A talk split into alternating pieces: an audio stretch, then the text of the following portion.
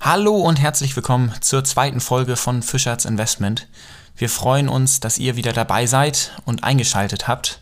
Und ja, ich sag mal, vorab entschuldigen wir uns gleich schon mal für die heutige Qualität, denn wir sitzen nicht wie in der ersten Folge oder in der Trailer-Folge in einem Raum, sondern wir sind hier auf Distanz und nehmen so auf. Ihr hört das jetzt mal bei Moritz, passt mal auf. Genau, wir sind gerade irgendwie circa 400 Kilometer voneinander entfernt und deshalb rausche ich hier so ein bisschen vor mich hin in meinen Rauschebad. Nee, das war natürlich ein Spaß. Ich habe mich heute rasiert und ähm, habe damit gehofft, das Rauschen so ein bisschen zu verringern. Und Ja, ich hoffe, die das hast du schön Qualität gesagt, ist Moritz. trotzdem, ja, danke. Ich hoffe, die Qualität kann man trotzdem nehmen und ab nächster Woche dann wieder in gewohnter Top-Qualität. Ihr habt uns gelobt für die Qualität, das hat uns echt gefreut und deshalb, ja, wir versuchen wirklich unser Bestes, um hier, ja, Top-Qualität zu geben. Wir freuen uns auch im Allgemeinen über eure tollen Rückmeldungen, die wir bekommen haben. Und wir versuchen so, so viel es geht umzusetzen, auch von euren Ideen.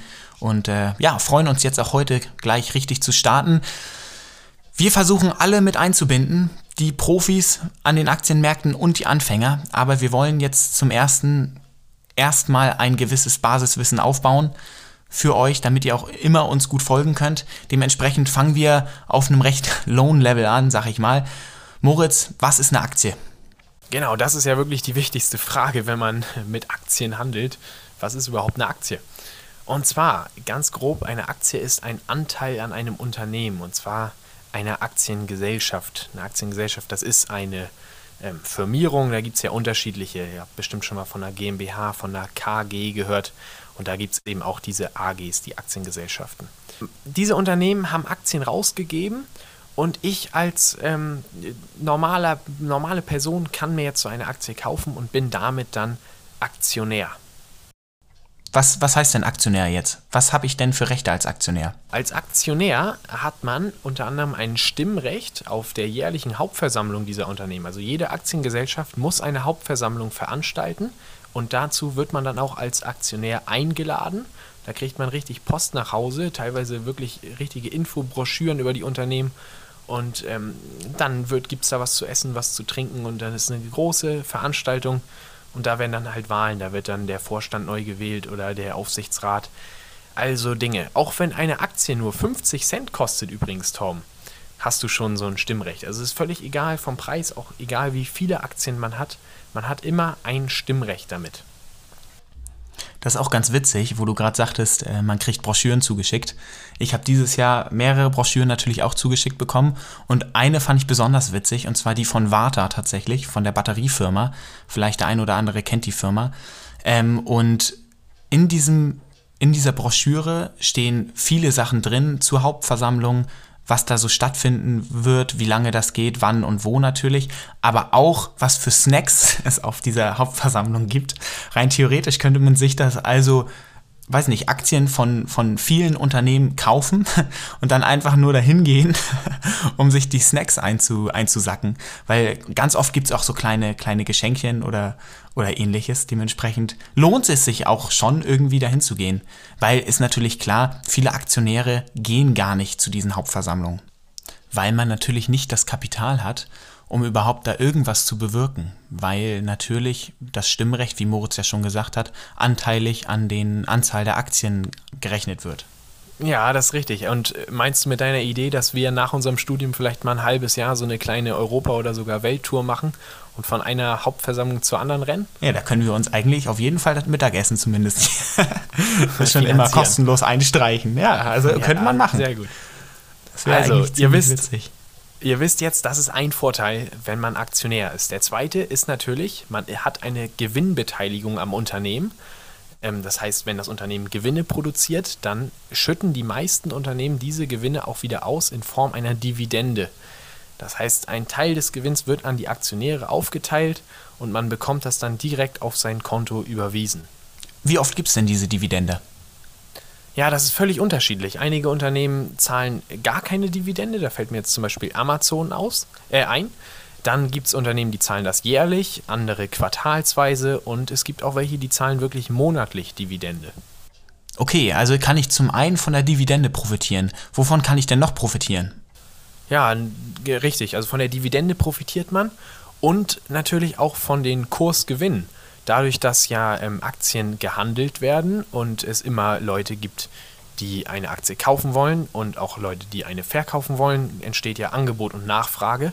Und man weiß ja, bei hoher Nachfrage werden die Preise teurer. Das heißt auch, die Aktien ähm, steigen dann und so könnte man seine ähm, Aktien also zu einem günstigen Preis kaufen und hoffen, dass diese Nachfrage dann steigt und dann kann man mit steigenden Kursen profitieren und darf dann wieder verkaufen mit Gewinn.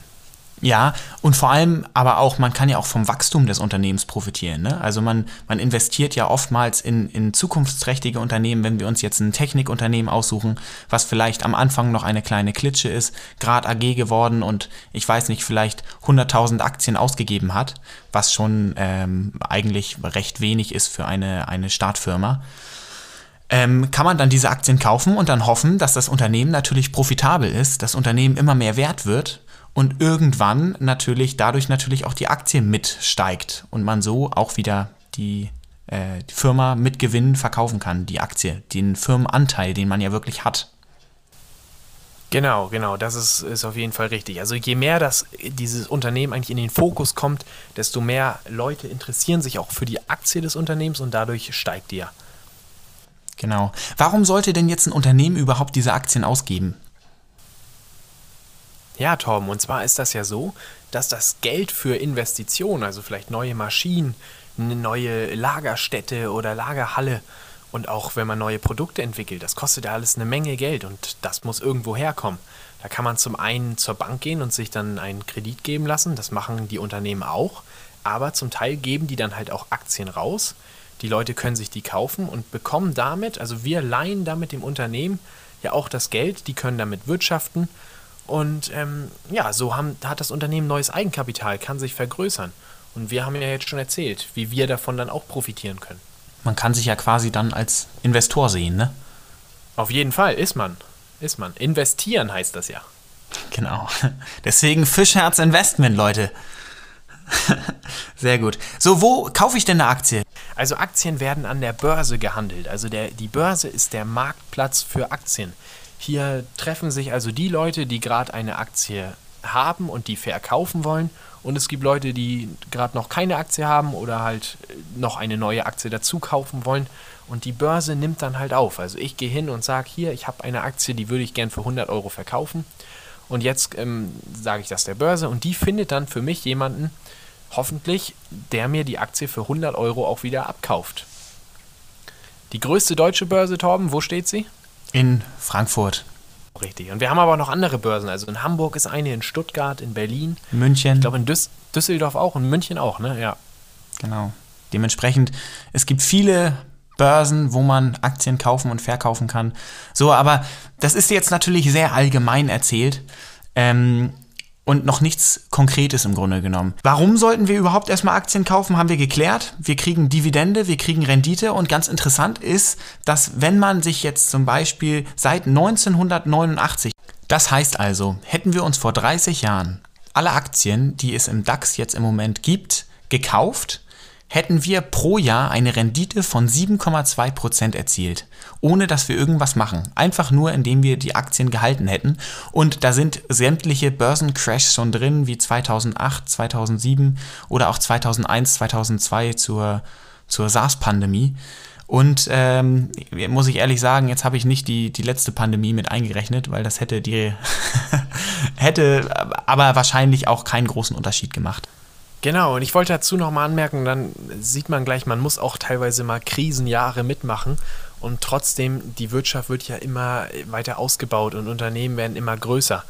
Und deshalb, man braucht also einen langen Atem an der Börse. Tom, du hast so einen coolen Spruch mal gehabt, die Börse ist kein Sprint, sondern ein Marathon. Ja, so ist das. Genau. Wie gesagt, wir gucken langfristig und langfristig haben wir das ja vielleicht an diesem Beispiel gesehen, steigt die Börse. Und wie gesagt, 7,2 Prozent sind deutlich mehr als zu den na, beste, Zeite, beste Zeiten an der Bank, kann man vielleicht nicht sagen, aber 7,2 Prozent pro Jahr ist schon eigentlich recht viel. Ja, jetzt habt ihr natürlich alle mega viel Lust, eine Aktie selber zu kaufen und davon dann auch zu profitieren. Tom, wie und wo können wir das machen? Hilf uns da mal. Das ist ja schon fast wie der Dr. Sommer bei der Börse oder der Dr. Sommer der Börse mit uns hier. ähm, ja, wie machen wir das? So, wir brauchen ein Depot. Wir selber können das nicht machen. Es gibt eigentlich zwei Möglichkeiten. Wir könnten natürlich jetzt bei der Hausbank anrufen, da wo wir ein Konto haben, könnten mit einem Vertreter verbunden werden und der kauft uns dann eine Aktie. So, das große Problem ist, dass man für so etwas recht viel Geld bezahlt. Das macht fast jede Hausbank. Wir können sogar bei der Sparkasse anrufen und da ist jemand, der wird uns dann eine Aktie kaufen. Wir können sagen, was für eine Aktie wir kaufen wollen, zu welchem Kurs. Das Problem ist, meistens nehmen die 30, 40, 50, vielleicht sogar 100 Euro, je nach Bank, äh, für dieses Telefonat. Ähm, was natürlich für uns vielleicht auch bei den entsprechenden Investitionssummen sich dann nicht ganz so lohnt. Die großen Börsianer, die haben meistens jemanden, der da für sie, für sie die Aktien einkauft. Die rufen tatsächlich an, vor allem die Alten. Ich habe mal eine Doku gesehen von dem Herrn Rossmann. Der guckt sich immer die, die Charts ähm, im Teletext tatsächlich an und ruft dann seinen Bankberater an entsprechend und möchte dort die Aktie kaufen. Also wild. Kann man auch so machen. Also für uns junge Menschen macht das keinen Sinn. Na gut, wir haben auch ältere Hörer, glaube ich, ne? Aber für uns junge Menschen im Allgemeinen macht das keinen Sinn, sich äh, per Telefon Aktien zu kaufen. Man braucht also einen Online-Broker. Ähm, und da gibt es sämtliche Vergleichsportale, wo ihr genau äh, sehen könnt, was für Konditionen die einzelnen Broker haben, wer der beste Broker ist. Ähm, welch, wer das beste Online-Depot anbietet. Ihr müsst da immer gucken, ob ihr Kontogebühren zahlen müsst, Kontoführungsgebühren und ähm, was ihr zahlt für so eine Order. Meistens gibt es auch Angebote für, für junge Menschen bis 27. So ist das bei der Consorsbank, da sind wir zum Beispiel. Ähm, aber ich glaube, die machen nicht mal den besten Deal. Ich glaube, äh, da ist Trade Republic recht gut vorne. Ja, Moritz.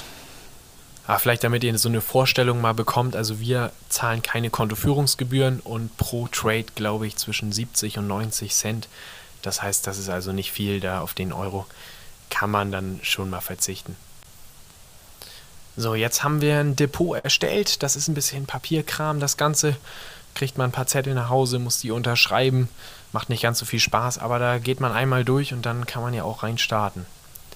Genau, und da werden euch dann auch so Fragen gestellt, wie mit was ihr schon gehandelt habt, äh, mit welchen Wertpapieren und Varianten und Optionsscheinen und weiß nicht was. Und dann, und da sagt ihr einfach ähm, entsprechend am besten wahrheitsgemäß, äh, was ihr schon mal gehandelt habt, was ihr kennt.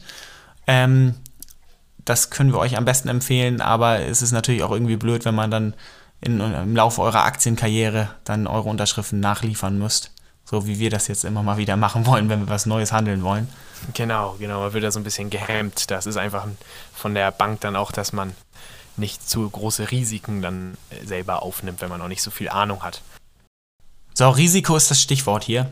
Und ähm, wir empfehlen euch gleich für den Anfang, ihr habt jetzt vielleicht 4.000, 5.000 Euro auf der Bank oder ihr habt nichts auf der Bank, das gibt ja die zwei Varianten, dass ihr die 4.000 Euro, die ihr wirklich nicht braucht, das heißt Geld, was ihr nicht braucht, mittelfristig oder kurzfristig, das könnt ihr auf das Depot legen und entsprechend einen Fonds kaufen. Ein Fonds ist ähm, eigentlich ein Korb voll mit Aktien. Da packt ein anderer quasi dir den, die Aktien zusammen in diesen Korb und du kaufst quasi, ja, wie kann man das leicht erklären? Du kaufst quasi einen Anteil von diesem Korb. So, und da gibt es dann aktiv und passiv gemanagte Fonds. Aktiv gemanagte Fonds ist jemand, der wirklich ein, ein Fondsmanager, der wirklich diese Aktien kauft nach bestem Wissen und Gewissen und wieder verkauft und dann versucht halt möglichst viel Gewinn rauszuhauen, rauszuhauen da, rauszuholen. Und ähm, passiv gemanagte Fonds sind zum Beispiel ETFs, die einen Indiz, also zum Beispiel den DAX-Index, das ist ja ein Index, ähm, abbildet. Da quasi steht überhaupt niemand hinter. Da ist einfach ein Automat oftmals oder äh, eine Software, die die Aktien entsprechend dem DAX kauft und verkauft. Genau, und das ist für den Anfang halt eine gute Alternative, weil das ist kostengünstiger. Man muss also nicht diesen Fondsmanager dann bezahlen dafür. dass er dir die Aktien kauft. Wobei man bezahlt den quasi nicht am Ende des Jahres, sondern das wird einfach automatisch runtergerechnet. Also das wird quasi aus dem, aus dem Korb mit Geld, wird da einfach Geld rausgenommen für den, für den Fondsmanager. Der kriegt dann bis zu 2% tatsächlich vom Gesamtvolumen. Ey, und das ist schon echt viel. Da sind Fondsmanager, die, die verdienen 350.000 Euro die Stunde. Also das ist schon, das sind die Großen. Das ist Wahnsinn, das ist doch ein Traumjob. Ja, ähm, aber ganz wichtig ist halt, wie gesagt, diese Streuung, weil wenn man jetzt sich vorstellt, man hat jetzt seine 4000 Euro in ein oder zwei Unternehmen angelegt und dann geht dieses eine Unternehmen, wie jetzt gerade Wirecard, halt pleite oder insolvent, dann hat man ein großes Problem, weil das ganze Geld ist weg. Und das kann man halt damit umgehen, indem man halt wirklich es ganz doll streut, ganz verschiedene Branchen sich holt, Aktien aus verschiedenen Ländern auch oder man macht es sich halt wirklich einfach und macht am Anfang, legt das Geld in einen ETF an. Und das ist halt ein oft genommener Anfängerfehler, ne? Dass man irgendwie sich denkt, ja, cool, das Unternehmen finde ich spannend, ich will auch mal eine Aktie kaufen. Und dann haut man da seine 5000 Euro lang gespart dann in irgendeine Aktie und die geht auch zum Nullpunkt. So, dementsprechend Fonds kaufen oder, was wir euch jetzt empfehlen, auch Fonds kaufen oder Aktien also mehrere Aktien kaufen und nicht nur auf eine Aktie oder auf eine Branche spezialisieren. Am besten kauft ihr auch Aktien, die von großen Firmen sind, das heißt äh, zum Beispiel Apple, Siemens, große Firmen, die, die es schon lange gibt und die auch etabliert im Markt sind und auch profitabel sind. Wenn ich mir jetzt so äh, Tesla zum Beispiel überlege, die sind erst seit, seit kurzem profitabel. Da würde ich als Anfänger kein Geld reinlegen. Oder Moritz? Nee, sehr richtig. Das ist wirklich spekulativ. Wobei du bist ja der spekulative Anleger hier von uns beiden. Aber man muss wirklich am Anfang sehen, dass man da, dass man das mit seinem Spielgeld macht. Das ist ja auch Quatsch, was ich gerade sage eigentlich, ne? Ja, aber es ist, es ist, man, muss, man muss es sagen. Man muss es wirklich als Spielgeld auch sehen, weil in dem Moment, wo man es nicht als Spielgeld sieht, braucht man das Geld. So, das glaube ich, oder? Was sagst du? Auf jeden so. Fall. Und man muss auch manchmal mit Verlusten klarkommen. Das kann natürlich sein, du kaufst dir heute deine Aktien und am nächsten Tag gehen die auf einmal schon 5 oder 10 Prozent runter. Das kann immer mal passieren. Da muss man dann einfach durch und einfach mal auch die Füße stillhalten und nicht wieder dann panisch verkaufen und sagen, oh, Aktien, das ist sehr hochriskant. Einfach mal ein paar Wochen, Jahre eigentlich aushalten und dann wird man am Ende profitieren. Und deswegen der Spruch, die Börse ist kein Sprint, sondern ein Marathonlauf. Ich glaube, den Spruch hatten wir heute schon mal drin. Aber zweimal doppelt hält besser. ja, genau, deswegen doppelt. So, und dazu empfehlen wir euch vielleicht am Anfang mit 30% eures Gesamtvermögens auf euer Depot dann wirklich zu packen und dann halt zu investieren. Ähm, wir haben, also ich habe damals so angefangen mit 30%, wie gesagt, dann entsprechend der Verteilung, wie wir es gerade erklärt haben. So, und dann habe ich das langsam gesteigert mit meinem Selbstbewusstsein zusammen an der Börse. Und heutzutage, also heute habe ich, glaube ich, 60, äh, 65 Prozent äh, meines Gesamtvermögens in meinem Depot. Also investiert an der Börse. Genau, das ist bei mir ganz ähnlich. Man wird ja immer ein bisschen ähm, selbstbewusster und wenn man ein bisschen Erfahrung hat, dann kann man auch etwas mehr in Aktien investieren. Aber man sollte, wie gesagt, immer noch ein bisschen Spiel also ein bisschen Geld haben, worauf man immer zugreifen kann, auf seinem ganz normalen Girokonto. So, das war's jetzt für heute mit dem Lernstoff. Und wir würden jetzt schon zu unserem letzten Kapitel kommen und das sind die. Die fünf Aktien der Woche. Die erste Aktie der Woche ist natürlich Moderna. Die haben in einer Woche jetzt 43 Prozent sind die nach oben gegangen und das ist Wahnsinn. Moderna ist in Pharmaindustrie, ist in der Pharmaindustrie tätig und hat große Hoffnung, dass sie den Corona-Impfstoff bekommen, haben auch schon einen mit einer wirklich sehr hohen Wirksamkeit und warten jetzt noch auf die Zulassung. Wir sehen das so, dass Moderna für uns aber, wenn da nur eine Spekulation im Kurzzeitdepot ist, weil da ist jetzt schon so viel eingepreist. Die Leute wissen schon, dass die den Corona-Impfstoff haben und wir glauben nicht, dass es da noch viel weiter nach oben geht. 2. Kommen wir nun zum berühmten Elektroautomobilhersteller Tesla. Seitdem bekannt gemacht wurde, dass sie in den SP 500 aufgenommen werden, das heißt dem großen amerikanischen Index, ähm, sind die fast 44 Prozent gestiegen und das quasi jetzt in den letzten zweieinhalb Wochen. Wie wir gelernt haben, in dem Moment, wo Firmen in einen Index aufgenommen werden, werden sie von vielen Fonds gekauft, was bestimmt mit ein Grund ist dafür, dass die so hoch steigen, aber auch natürlich, weil sie im Hype sind, weil viele Menschen an Tesla glauben und an die Idee von Elon Musk. So, 44 Prozent, das ist eine Aktie fürs Kurzzeitdepot, hier ist ein hohes Risiko zu erwarten. Und ich würde jetzt ehrlich gesagt, oder wir würden sagen, dass diese in den nächsten zwei Wochen eher fallen wird und es hier eine, eine, eine Kurskorrektur geben wird, weil 44% sind nicht gesund und auch nicht und spiegeln auch nicht den wirklichen Wert von Tesla wider. 3. Der dritte Top-Performer der Woche ist Pfizer, ein amerikanisches ähm, Pharmaunternehmen, auch der Partner von BioNTech, BioNTech ja deutsches Unternehmen, was gestern, also Mittwoch, die Zulassung für den Impfstoff in Großbritannien bekommen hat, für den Corona-Impfstoff. Da ist natürlich der Hype jetzt auch sehr groß. Die haben diese Woche deshalb auch schon 8% zugelegt. Das ist auch wirklich ein hoher Anstieg. Auch hier würden wir sagen, eher was fürs Kurzzeitdepot. Die Leute sind im Hype und kaufen deshalb. 4. Zalando, der deutsche Online-Versandhändler, der ist ja zunehmend unter Druck geraten, ähm, weil das war ein Corona-Profiteur und so mehr Spekulationen über den Impfstoff herauskamen. So sind die natürlich gefallen, weil man einfach erwartet hat, dass man, dass die Leute jetzt wieder auf die Straße gehen können und normal einkaufen und nicht mehr nur online kaufen. So ist die Erwartung. Dementsprechend waren die recht tief im Kurs Ende letzter Woche und sind äh, diese Woche quasi wieder zurückgekommen. Das ist eine Aktie auf jeden Fall fürs Langzeitdepot und vor allem interessant, weil jetzt der DAX ja auf 40 Unternehmen ausgeweitet wird. Wir haben im Moment 30 Unternehmen in dem DAX drin. Das soll ausgeweitet werden auf 40 Unternehmen, auf profitable Unternehmen und da ist ein, das Zalando eine Top-Aktie, die da auf jeden Fall reinkommen kann. Dementsprechend gute Chancen. Langzeitdepot. 5. Am Ende dieser Woche und dieser Folge die Flop-Aktie, das ist für uns VW. Diese Woche am DAX-Ende mit minus 4% auf Wochensicht, damit das schlechteste Unternehmen im DAX. Aber trotzdem für uns eine Empfehlung, ist vielleicht ein guter Einstiegskurs, dass der Konzern VW oder Volkswagen ist top aufgestellt. Dazu gehören ja unter anderem Audi, Skoda, Lamborghini, Bentley, Bugatti, also wahnsinnig viele Autofirmen.